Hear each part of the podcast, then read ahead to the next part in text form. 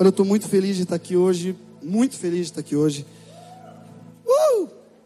Obrigado, Tarek, pelo apoio. Eu não costumo muito estar aqui, né, pregando e trazendo uma palavra certinho e coisas assim. Mas graças a Deus que eu não falo no meu nome nem na minha experiência, eu falo no nome de Jesus. Amém? Quero te convidar você a abrir a sua Bíblia em Gênesis capítulo 4. Gênesis capítulo 4, nós vamos ler do versículo 1 ao 7 a história de Caim, de Abel. E hoje nós vamos falar um pouquinho sobre adoração. Mas não quero que você pense que eu venho falar apenas que adoração não é música, que adoração não é arte, que adoração não é atos, que adoração não é necessariamente externa. Eu não vim falar isso. Não vim falar isso. Eu vim falar sobre o caráter do adorador. Eu venho falar sobre algo que esse texto ensina e que muitas vezes é negligenciado por nós. Gênesis capítulo 4, versículo 1 ao 7 diz assim: Adão teve relações com Eva, sua mulher, que engravidou. Quando deu à luz a Caim, ela disse: Com a ajuda do Senhor tive um filho. Tempos depois, deu à luz ao irmão de Caim e o chamou de Abel. Quando os meninos cresceram, Abel se tornou pastor de ovelhas e Caim cultivava o solo. No tempo da colheita, Caim apresentou parte da sua produção como oferta ao Senhor. Abel, por sua vez, ofertou as melhores porções dos cordeiros dentre as primeiras crias do seu rebanho. O Senhor aceitou a oferta de, de Abel, mas não aceitou Caim e a sua oferta. Caim se enfureceu e ficou transtornado. Por que você está tão furioso? perguntou o Senhor. Por que está tão transtornado? Se você fizer o que é certo, será aceito.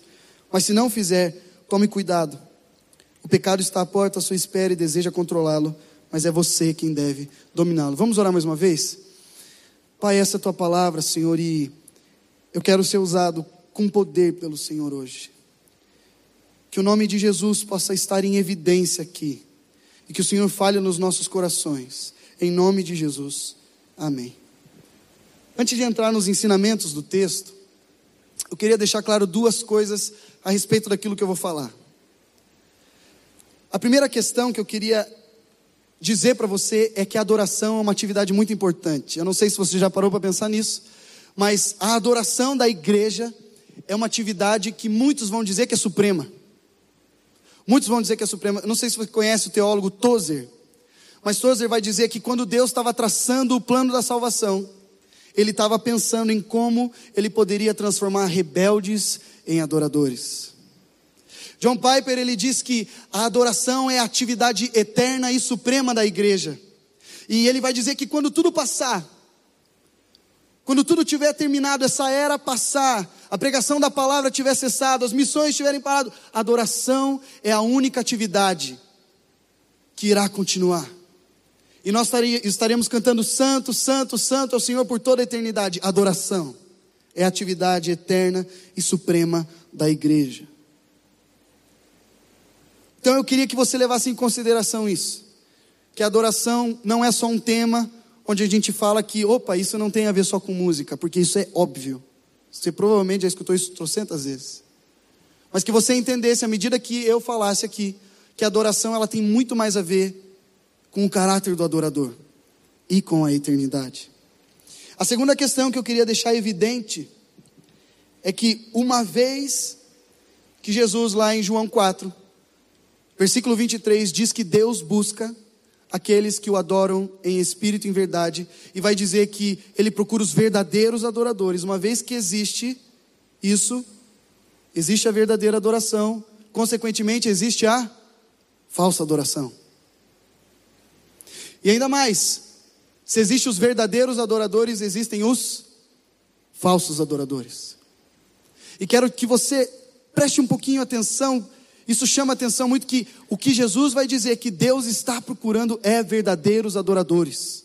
Deus está procurando verdadeiros adoradores.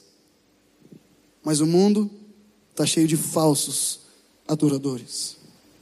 Queria deixar essas duas questões, para que à medida que eu falasse, você pudesse ter em mente que a adoração é uma atividade importante, suprema da igreja, e que existe sim uma adoração que é falsa, adoradores que são falsos, mas que muitas vezes parecem reais.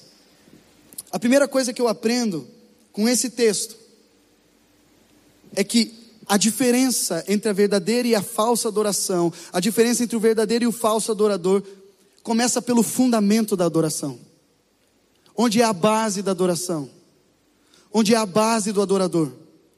Onde é a base de tudo? Se você olhar para o texto, você percebe que Abel foi aceito pelo Senhor, mas Caim não. A sua oferta não foi aceita por Deus. E o interessante é que não diz que Caim ofereceu uma oferta ruim que Caim fez aquilo de mau humor.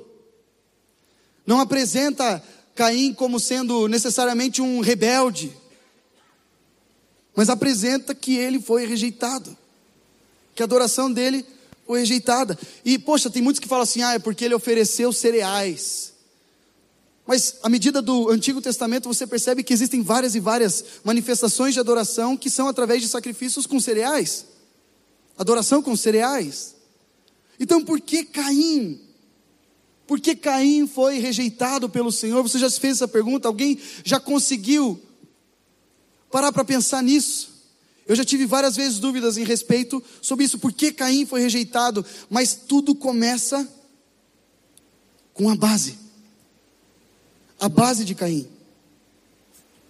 Existe um contraste entre Caim e Abel. Deus, muito provavelmente, já tinha revelado para Adão a maneira que ele queria se relacionar com o homem. Afinal de contas, Adão é um dos homens que mais conheceu a Deus, certo? Agora imagina os filhos de Adão.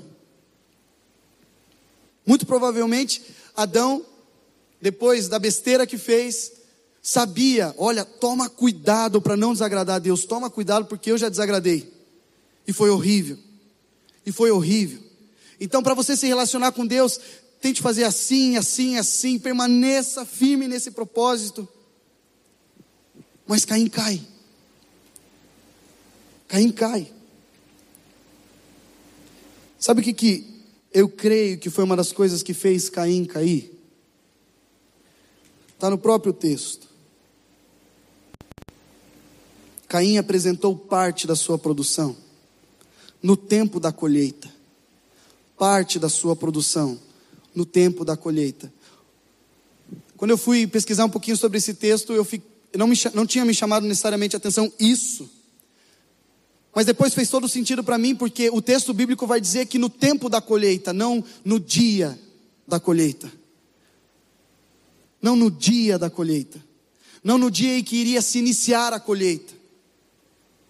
E Caim pega uma parte, e não a primeira parte que, que isso aqui tem a ver? Tem a ver que Caim não entendeu, ou pelo menos não cumpriu, o que a gente chama de primícias. Aquilo que você entrega para o Senhor em primeiro lugar. Ele muito provavelmente achou que seria suficiente para o Senhor, depois de não ter dado a primícia, primícia, de dar um jeito. Olha, eu vou oferecer para o Senhor aquilo que, que eu acho que eu posso oferecer. Ah, não foi no primeiro dia, então pega, pega aqui uma parte e deixa eu oferecer para o Senhor. Entenda que não foi desdenhando. Não foi uma coisa assim, ah, vou dar qualquer coisa para o Senhor. Não é isso. Não é isso. É o jeito que foi feito. A maneira que ele entregou. Não foi em primeiro lugar. Não foi as primeiras, os primeiros frutos da terra. Não foi. E sabe, Caim, até penso que na criatividade dele, ele deu um jeitinho para adorar ao Senhor. Enquanto Abel entregou tudo ao Senhor. Sabe qual que é a relação entre o nosso mundo hoje? É que a base tem muitos dando um jeitinho. A gente dá um jeitinho para tudo. Existe uma maneira que Deus quer se relacionar com o homem, e existe uma maneira que o homem deve se relacionar com Deus. Só que parece que esse conceito se perdeu. Parece que isso não existe mais. Parece que tudo agora é adoração. Quantas vezes, quantas vezes a gente fala, ai, não foi o máximo que a gente poderia dar, a gente não deu o melhor, mas é para o Senhor mesmo, Ele recebe. Irmão, isso não está certo. Isso não está certo. Deus, Ele escolheu um jeito de ser adorado. Deus escolheu um jeito da gente se relacionar com Ele. Não é de qualquer forma. Não é de qualquer forma. Você conhece aquela pessoa que que conhece Deus, mas não sabe nada a respeito da Bíblia? Eu não sei se você veio de Uber para a igreja, mas muito provavelmente você veio de Uber para a igreja, rola sempre uma conversa assim: "Ah, você é da igreja?" "Sim, eu sou da igreja." Daí Uber fala: "Eu também." "Ah, eu conheço a Deus. Eu estou meio desviado agora, mas eu conheço a Deus. Eu sempre faço aquela oraçãozinha antes de levantar, antes de dormir." Quem não teve conversas assim? E a gente muitas vezes fala: não, é isso mesmo, está tranquilo. Mas a gente esquece que existem sim falsos adoradores, existem sim pessoas, e muitas vezes somos nós, que temos negligenciado a maneira que Deus escolheu para ser adorado. Tá bom, Luiz, mas então como é que eu posso fazer para não negligenciar isso? Para não errar nisso? Palavra de Deus. Palavra de Deus, ela é suprema.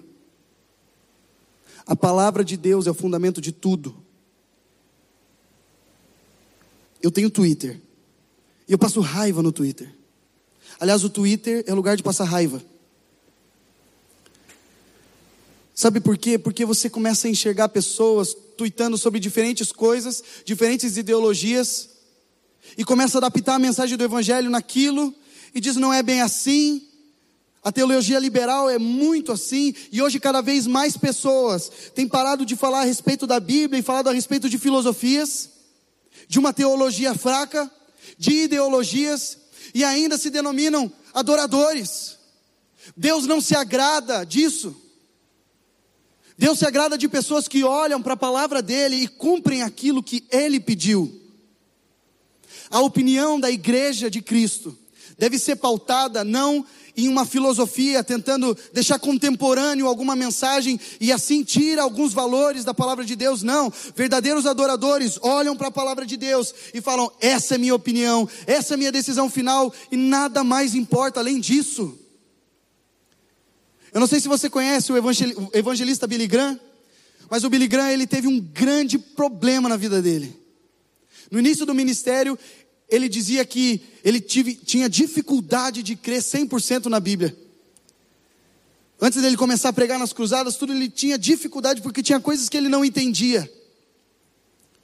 Mas ao invés dele ir para um livro querendo defender a Deus, querendo defender uma teologia para fazer sentido na cabeça do homem, ele conta a experiência de que ele estava sentado numa árvore, num cotoco de árvore, ele levantou, colocou a Bíblia dele e falou: Eu não entendo, tem coisas que no momento eu não concordo, mas pela fé eu aceito que essa palavra é soberana. Pela fé eu entendo que essa aqui é a minha verdade.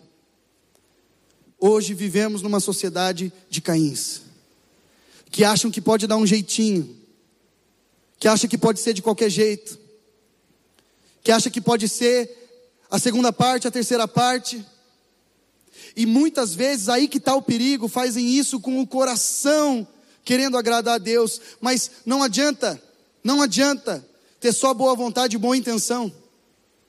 Não adianta.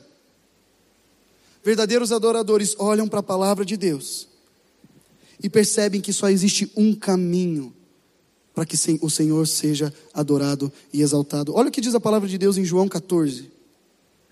Jesus disse: Eu sou o caminho, a verdade e a vida. Ninguém pode vir ao Pai senão por mim.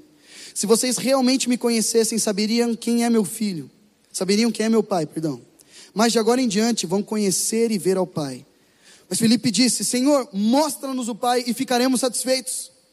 Jesus respondeu: Felipe, estive com vocês todo esse tempo e você ainda não sabe quem eu sou.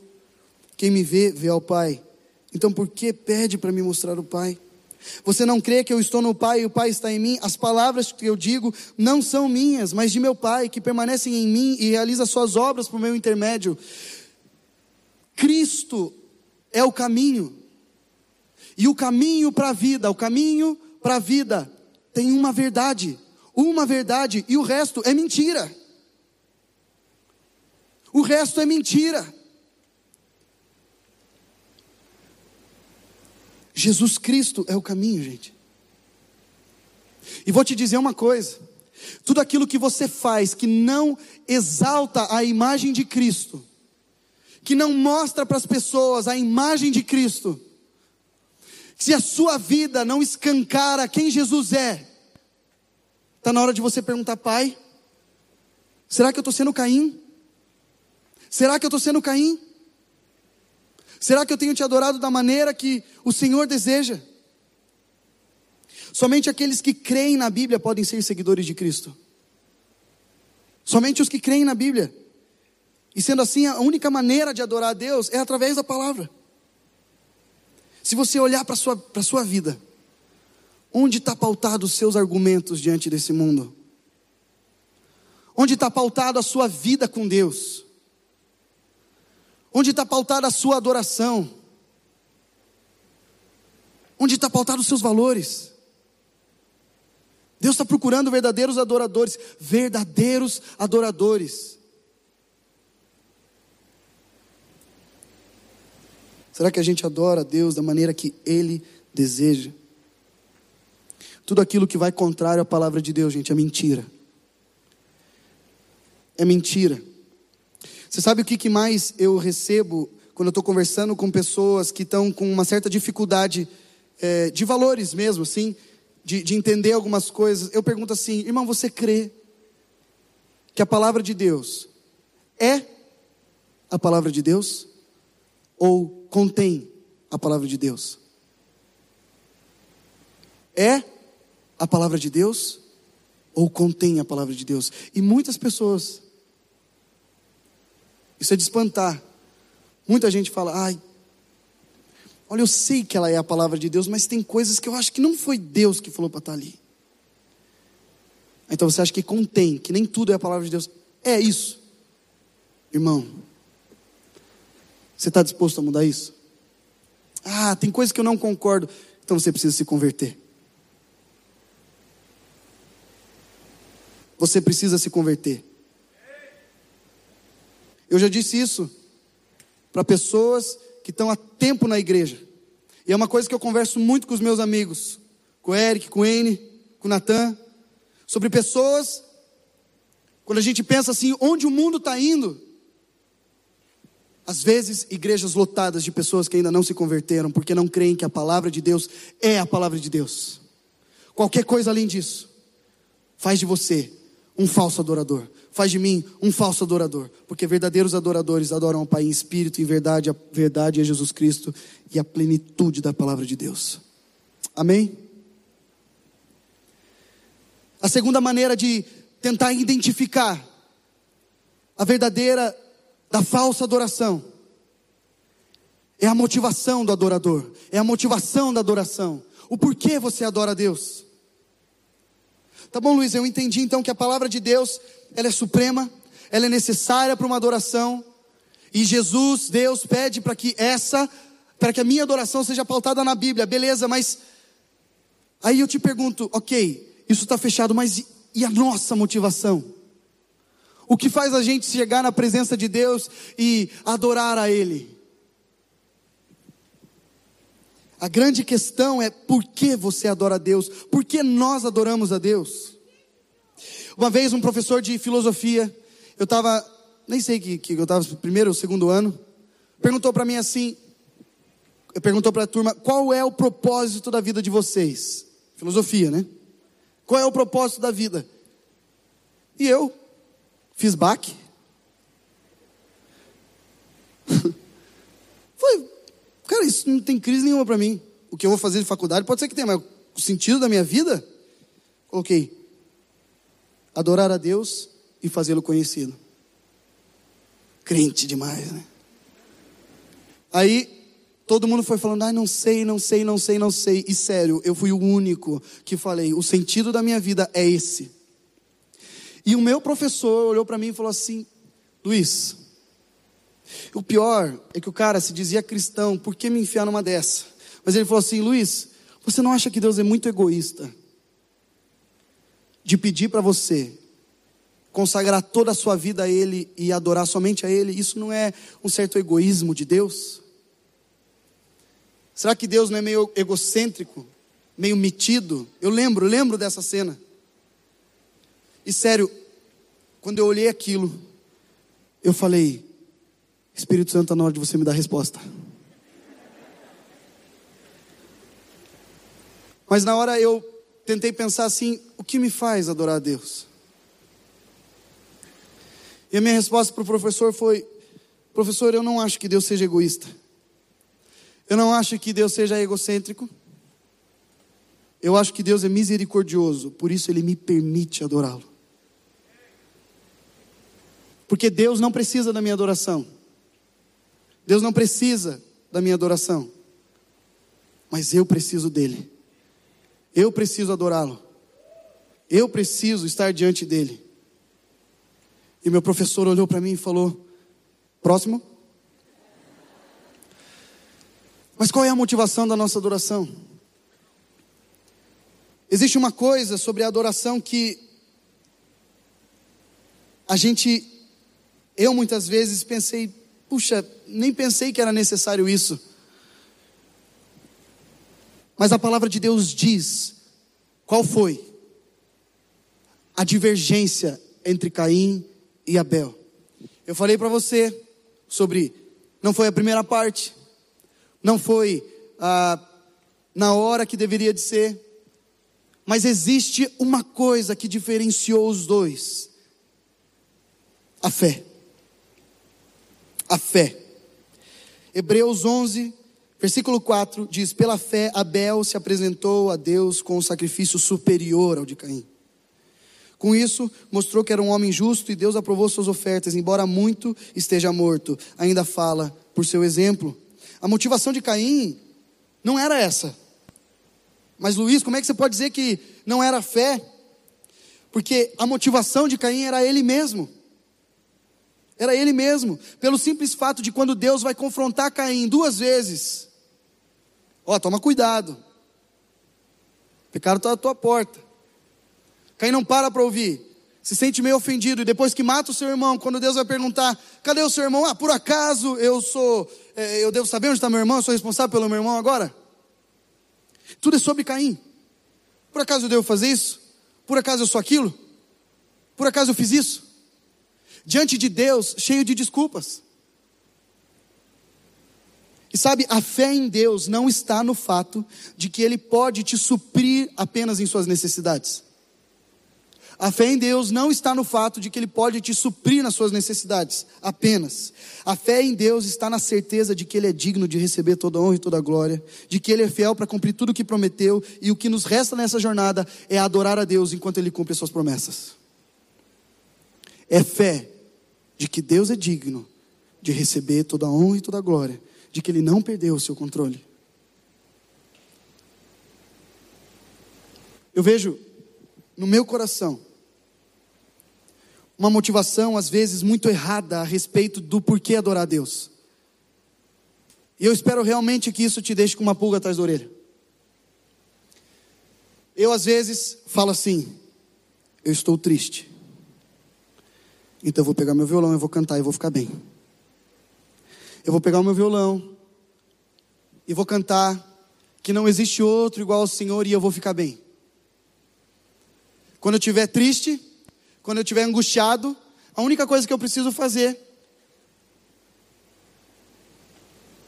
é adorar a Deus. Perceba onde está a motivação aqui. Eu estou adorando a Deus porque Ele é digno de todas as coisas? Não. Eu estou adorando a Deus porque Ele merece toda a minha devoção? Não, eu estou adorando a Deus porque eu quero me sentir bem. Eu estou adorando a Deus porque é muito legal o que diz algumas músicas. Eu estou adorando a Deus com o eu em evidência. Até porque, para para pensar, quando você sai de um período de adoração, quando você sai de um período devocional, quando você sai de um período que supostamente você deveria encontrar Deus e Deus não se mostra de maneira gloriosa, no nosso coração a gente fala assim: puxa, não encontrei o Senhor hoje, Ele não falou comigo, porque eu não saí bem. Eu não saí bem. Os verdadeiros adoradores, eles adoram a Deus pela fé, através da fé, a fé de que Ele é digno de receber todas as coisas, independente das circunstâncias. Independente das circunstâncias. O Natan, ontem pegou uma palavra, cara, achei sensacional essa palavra ontem. Sensacional, beleza. Depois você fala da minha. Mas o Natan, ele disse bem assim: Deus é quem permite nossas vitórias, nossas conquistas, mas é Ele também que permite nossos fracassos. Você lembra que ele, que ele falou isso? Deus permite os nossos fracassos. Mas agora presta atenção nisso. Se Deus é quem permite as vitórias e os fracassos, quer dizer então que a nossa adoração independe das circunstâncias.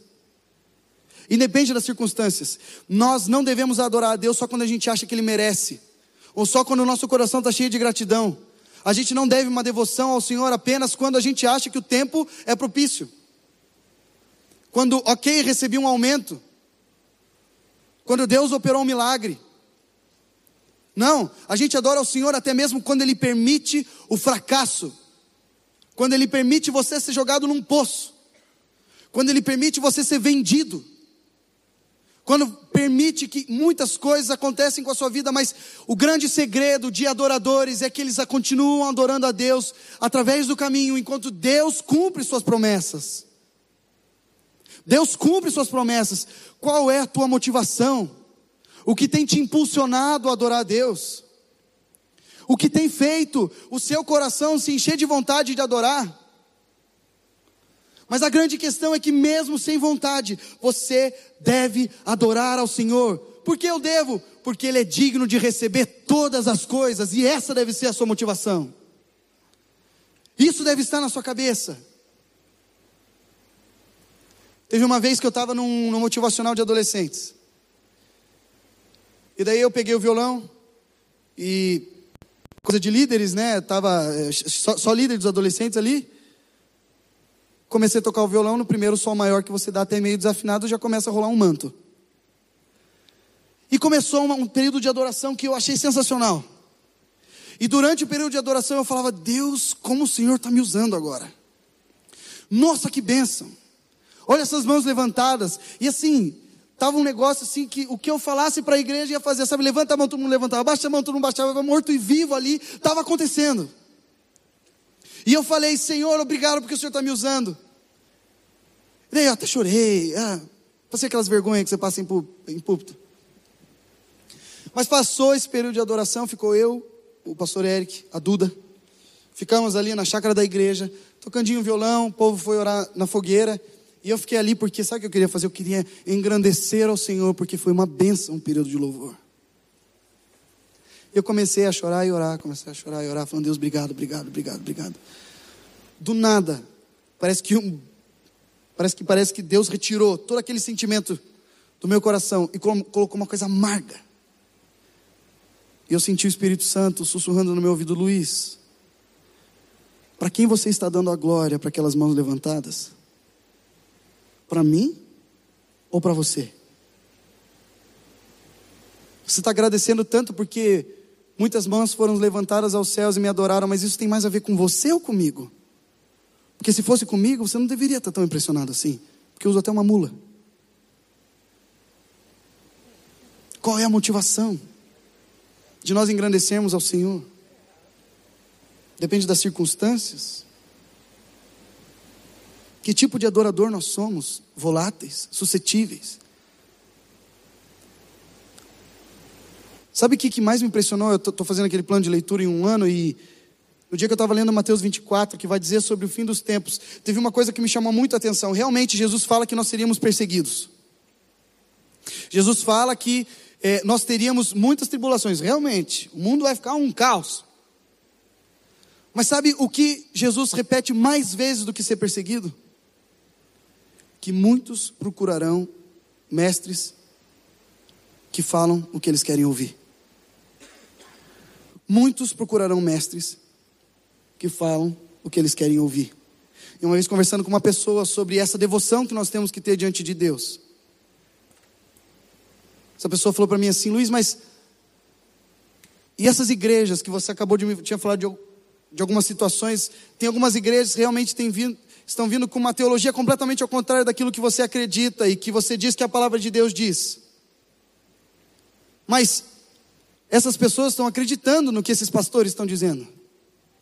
Essas pessoas estão acreditando no que esses supostos mestres estão dizendo. Então Deus não vai culpar elas, elas estão sendo enganadas.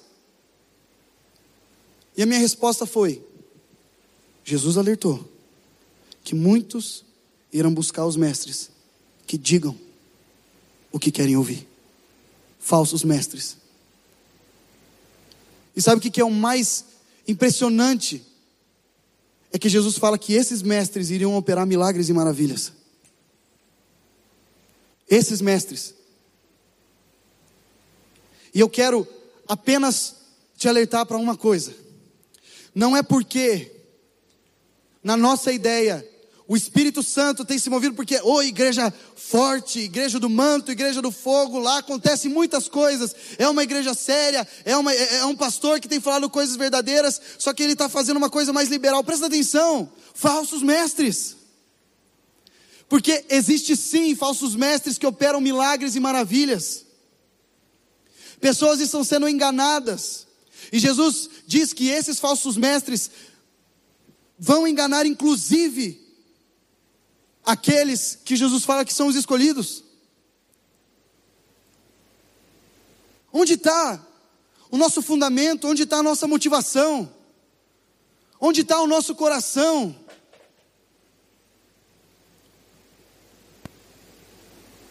Não tem que estar tá onde acontece necessariamente milagres. Não tem que estar necessariamente onde é, a pessoa dá discursos bonitos. A nossa motivação, o nosso fundamento tem que estar na palavra de Deus e só. Acabou.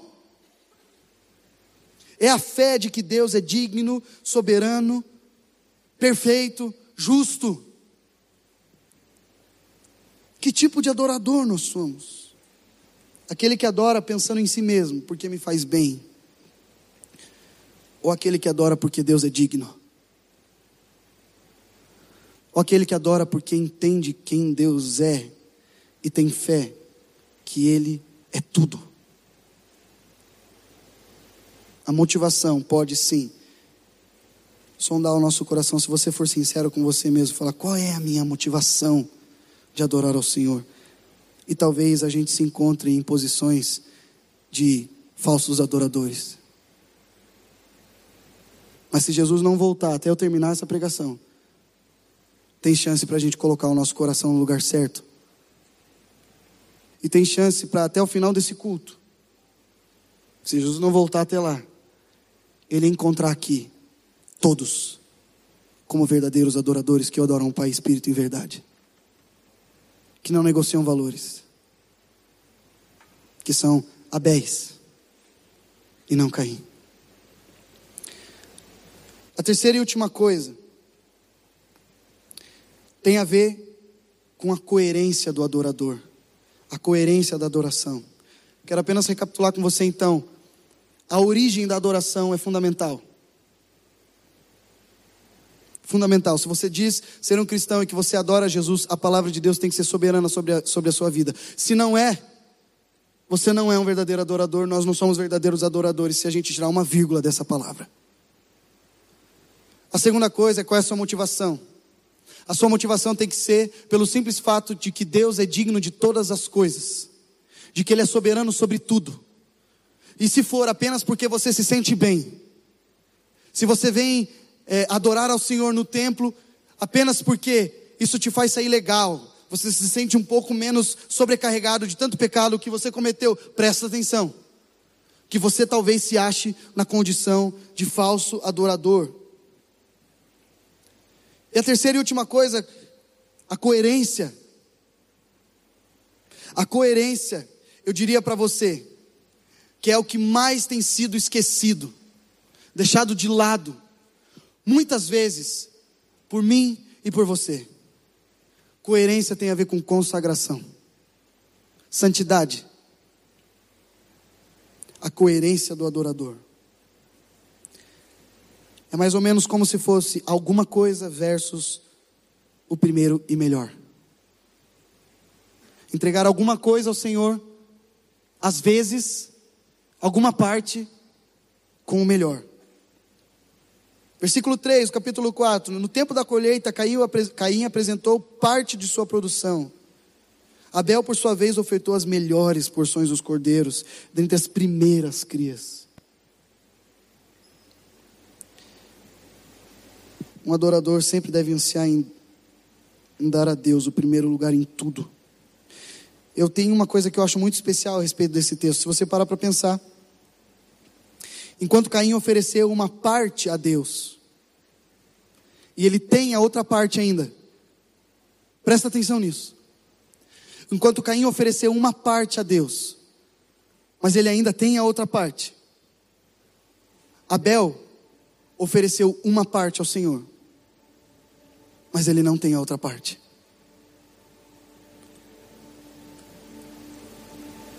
Abel ofereceu tudo. Afinal, seria uma loucura pensar assim que ele pensou assim: vou dar apenas metade do cordeiro e a outra metade Vou deixar viva. É tudo. Morreu. Já era. Ofereceu 100% ao Senhor. Apenas, apesar de estar dizendo que algumas partes do cordeiro ele ofereceu ao Senhor, isso significa tudo. Tudo. Adoradores entregam tudo. O que, que a gente aprende com isso? que Deus não espera nada menos do que tudo. Tudo na sua vida. Eu queria entender quando foi que a adoração deixou de ter a ver com sacrifício. Quando que a adoração perdeu o sentido de sacrifício? Parece que Jesus veio simplificar algumas coisas. Não, agora você não precisa mais matar o bezerro.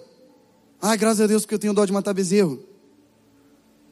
Mas Jesus falou: mata a tua carne, a tua vida inteira, e entrega ela como adoração.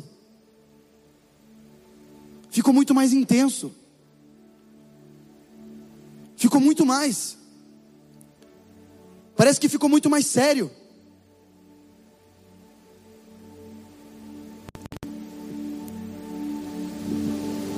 Pode não ser mais com animais. Mas agora é muito mais intenso é a nossa vida inteira, inteira. Presta atenção, a tua profissão, a tua profissão não pode ser um parâmetro para você negociar os valores do reino. Você não é um verdadeiro adorador aqui, um falso adorador lá fora. Ou é tudo ou é nada. Se tem 10% da sua vida que não está entregue a Cristo ainda, ou é tudo ou é nada. Ou é tudo ou é nada. Quantas pessoas, quantas pessoas eu escuto dizendo: "Ah, eu tenho que fazer isso porque minha profissão permite. Minha profissão exige". Não é assim. Não é assim. Você é um adorador em todo o tempo, em todo o tempo, em todas as questões. E tudo aquilo que vai contar a palavra de Deus, aquilo tem que ser abominado, tirado da sua vida, santificado. É a consagração do adorador. Você tem noção de que quando o sumo sacerdote entrava no Santo dos Santos, quando ele entrava e ele entrasse em pecado, ele morria. Ele morria. Graças a Deus que isso não acontece hoje, senão todos nós estaríamos mortos. Porque a presença de Deus está aqui, agora. E Ele agora, nesse exato momento, está procurando os verdadeiros adoradores que o adoram em espírito e em verdade. Mas se Ele não te achasse digno, você morreria aqui e agora. Mas nesse exato momento a Bíblia diz que Jesus é o nosso advogado e Ele está intercedendo lá. Olha, tem misericórdia deles, tem misericórdia deles. Mas o cálice da ira de Deus logo irá ser derramado. Logo irá ser derramado. E aí, só os verdadeiros adoradores, só os verdadeiros adoradores restarão. Só os verdadeiros adoradores que mataram a sua própria vida terão vida e vida em abundância. Caim deu frutos de boa aparência, mas seu coração estava distante de Deus. Você lembra o que Jesus falou quando os fariseus estavam diante dele? Falei isso no começo do sermão. Jesus olhou para os fariseus e falou: Meu Deus, Isaías estava certo. E eu vim aqui para testificar isso. Hipócritas. Hipócritas. Jesus fala para aqueles que eram mestres da lei, entendeu? Os pastores. Hipócritas. Isaías 29, 13 diz: Portanto, o Senhor diz: Este povo fala que me pertence honra-me com os lábios, mas o coração está longe de mim.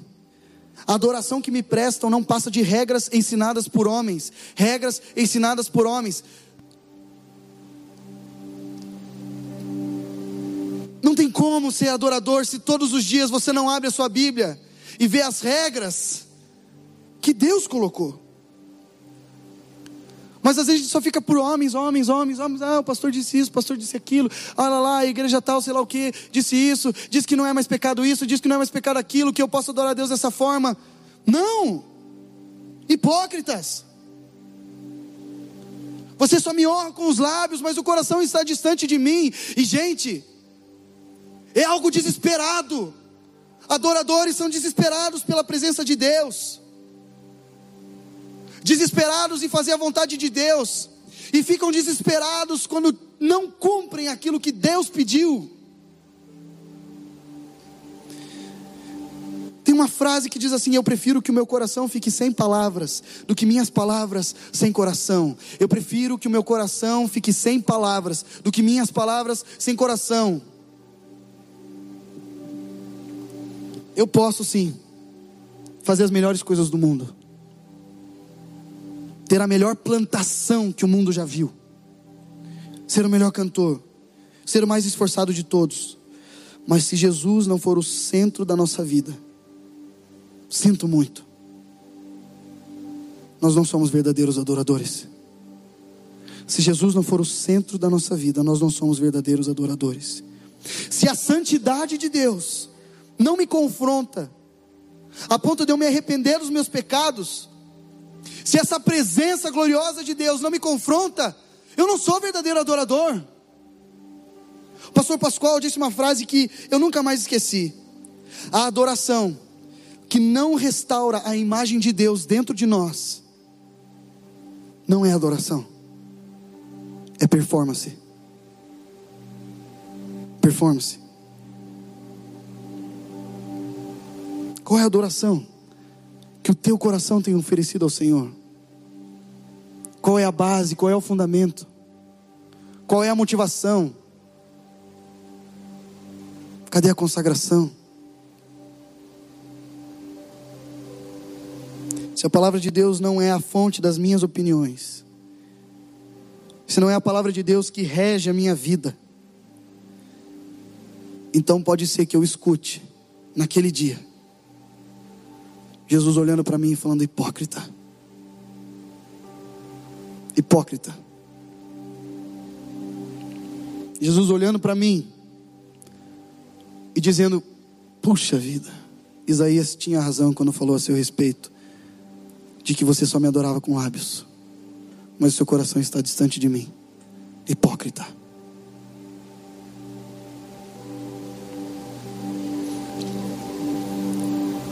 Pastor Eric uma vez falou uma coisa que eu nunca mais vou esquecer. Já falei isso várias vezes para você, né? Ele estava exatamente aqui. Ele disse assim: entregar a vida para Jesus, todas as áreas, não é sacrifício, é privilégio. Não é sacrifício, é privilégio. Porque é, é um privilégio você entregar tudo por aquele que deu tudo a você. Diante da majestade de Deus, da misericórdia de Deus, não existe outra reação, não existe nada que eu possa fazer a não ser adorar a Deus. Diante da majestade, daquilo que Ele fez por mim, daquilo que Ele fez por você. E eu não estou falando apenas dos milagres de hoje em dia, eu estou falando pela morte de cruz. Só aquele simples fato já seria o suficiente para eu falar: Deus, o Senhor é digno de tudo o que eu tenho para te entregar, tudo. E as partes que eu te entrego fazem as outras partes morrerem. Verdadeiros adoradores. Verdadeiros adoradores. Se essa palavra de certa forma falou com você, eu quero te pedir para você ficar de pé. Se você quer se apresentar pai, não quero ser chamado de hipócrita. Eu quero ser chamado de verdadeiro adorador.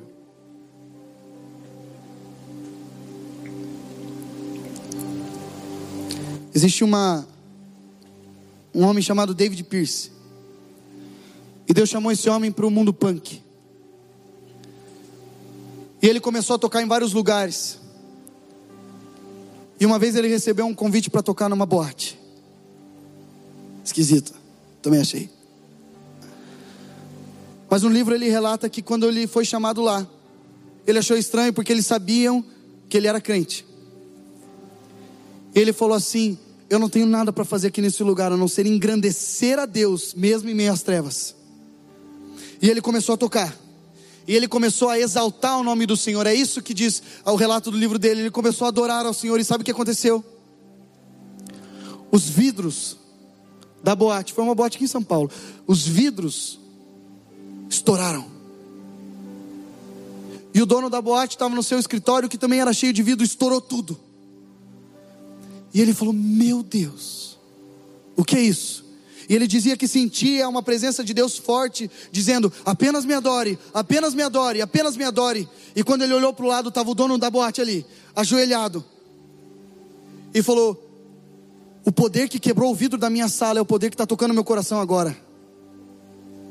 O poder que quebrou o vidro da minha sala é o poder que está quebrando meu coração agora. Eu quero entregar minha vida para Jesus, apenas com adoração.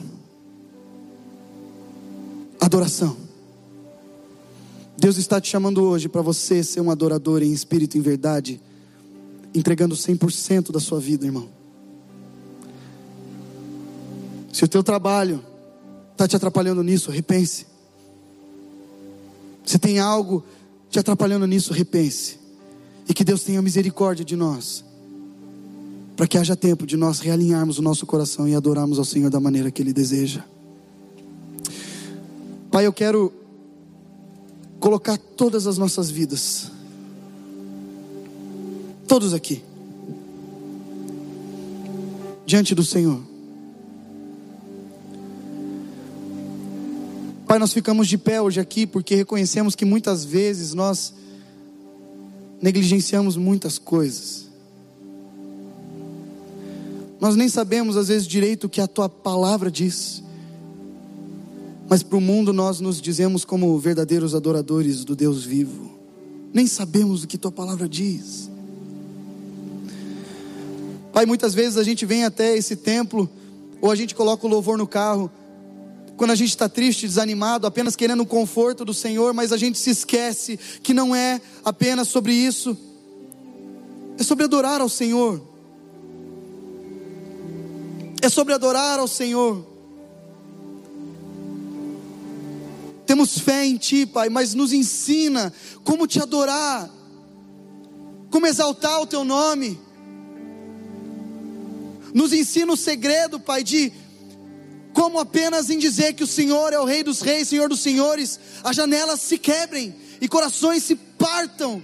Tamanho constrangimento da Tua presença, adoradores E eu quero também te pedir, Pai, em nome de Jesus, Espírito Santo, constrange o nosso coração. Constrange o nosso coração, para que a nossa vida seja inteiramente consagrada ao Senhor. Consagrada ao Senhor. Não existe, Pai, não existe adoradores pela metade. Ou existe verdadeiros, ou existe falsos.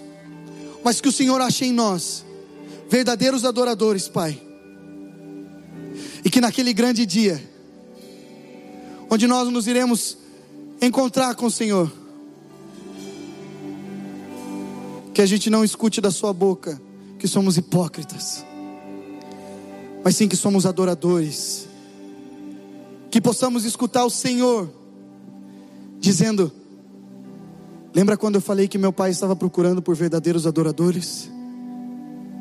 Então, ele achou você, adorando a Ele, exaltando o nome dEle. Se move aqui, Senhor. A gente quer apenas te exaltar nesse momento. A gente quer apenas te glorificar nesse momento. E que seu nome seja conhecido e exaltado em todas as nações. Que toda língua venha a professar o teu nome, Pai. Que todos possam te adorar. Que todos possam reconhecer que somos carentes, carentes do Senhor, apenas porque o Senhor é digno disso. É em teu nome que eu oro, Pai. Amém. E amém.